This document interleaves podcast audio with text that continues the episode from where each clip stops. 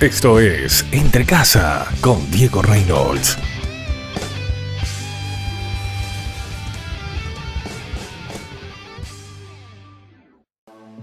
Hola amigos, ¿cómo están? Les saluda Diego Reynolds. Qué linda es la palabra de Dios cuando nos habla de que su amor sobrepasa todo entendimiento. En otras palabras, el amor de Dios sobrepasa todo entendimiento. Pero algo que me fascina es que también nos habla del carácter, naturaleza, persona de Jesucristo. Amor, gozo, paz, paciencia, bondad, fe, benignidad, mansedumbre y templanza. Y también dice que contra tales cosas no hay ley.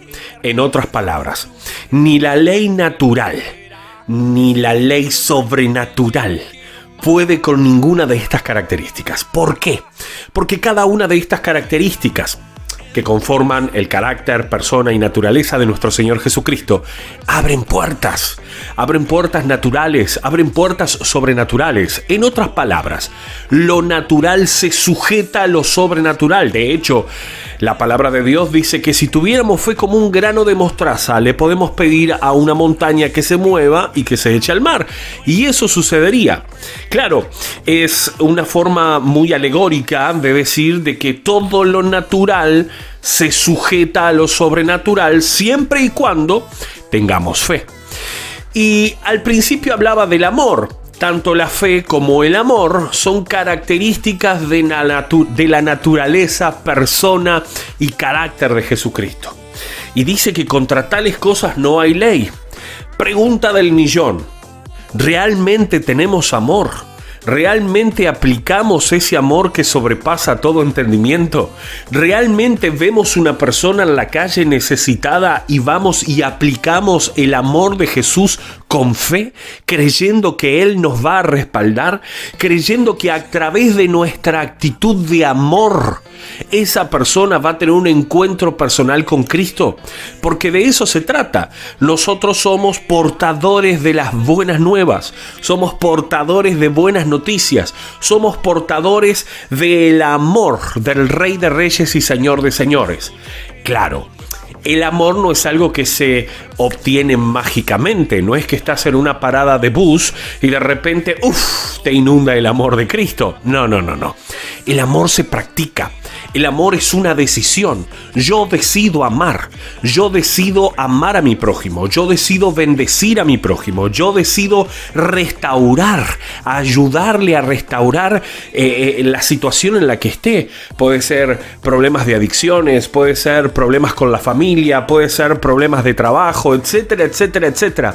La vida en sí es complicada, pero no porque Dios la haya creado complicada, sino porque nosotros la hacemos complicada. Y ¿Sabes dónde comienza esa complicación? En la falta de amor en la falta de sinceridad, en la falta de honestidad, en la falta de moral. Claro, para muchos Jesús dejó la vara muy alta. Y es ahí donde nosotros tenemos que tomar la eficaz decisión. Y cuando digo eficaz es porque realmente funciona.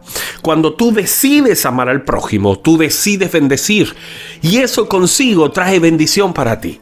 ¿No te ha pasado de extenderle la mano a un necesitado y de repente quizás vos venías con un día atareado, lleno de problemas, un día largo, cansador, pero tuviste la oportunidad, ayudaste a alguien y de repente ese día gris se tornó en un día soleado para ti? ¿Te sentiste bien contigo mismo por haber hecho el bien con los demás? Es que de eso se trata, el amor que sobrepasa todo entendimiento. Es el amor que tiene el Padre contigo y conmigo. Es el amor que perdona multitud de pecados. Es el amor que entierra dichos pecados en el fondo de la mar cada vez que nos arrepentimos de cada uno de ellos. Por lo tanto, la segunda pregunta del millón. ¿Estás dispuesto a amar a los demás a pesar de, a pesar de lo que hagan contra tuyo, a pesar de que te difamen, a pesar de que te denuncien con calumnias, etcétera, etcétera, a pesar de que se burlen porque seguís a un Dios que nadie ve, pero que nadie se anima a sentirlo en el corazón, em, a pesar de que te traten de loco o que te traten de aleluya? ¿Estás dispuesto a amar a esas personas? Ojo, cuando digo amar estoy hablando de no tener nada en contra de ellos, sino de perdonarles. No estoy hablando de que seas un títere o una marioneta de sus burlas. Simplemente estoy hablando de aplicar el amor de Cristo. No responder mal con mal, sino vencer al mal haciendo el bien. Que Dios te bendiga. Chao, chao.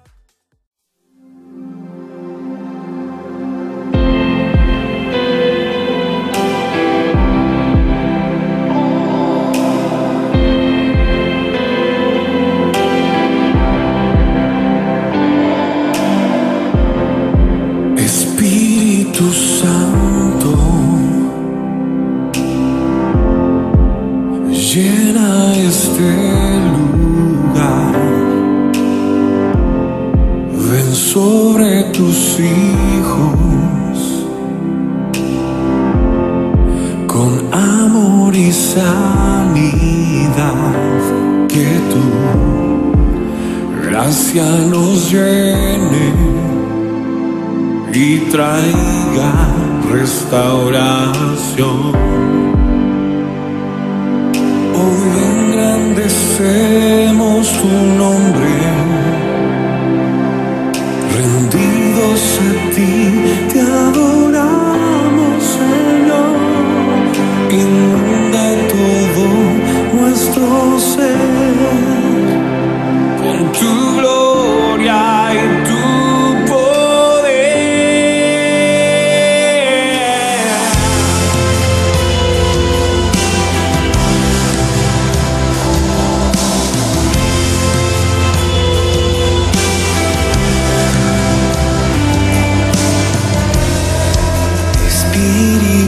santo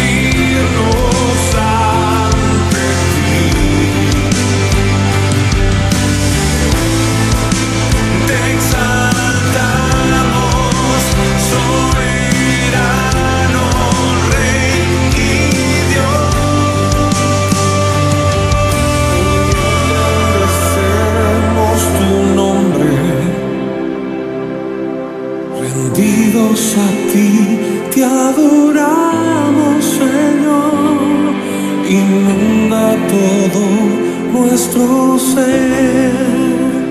Con tu gloria y tu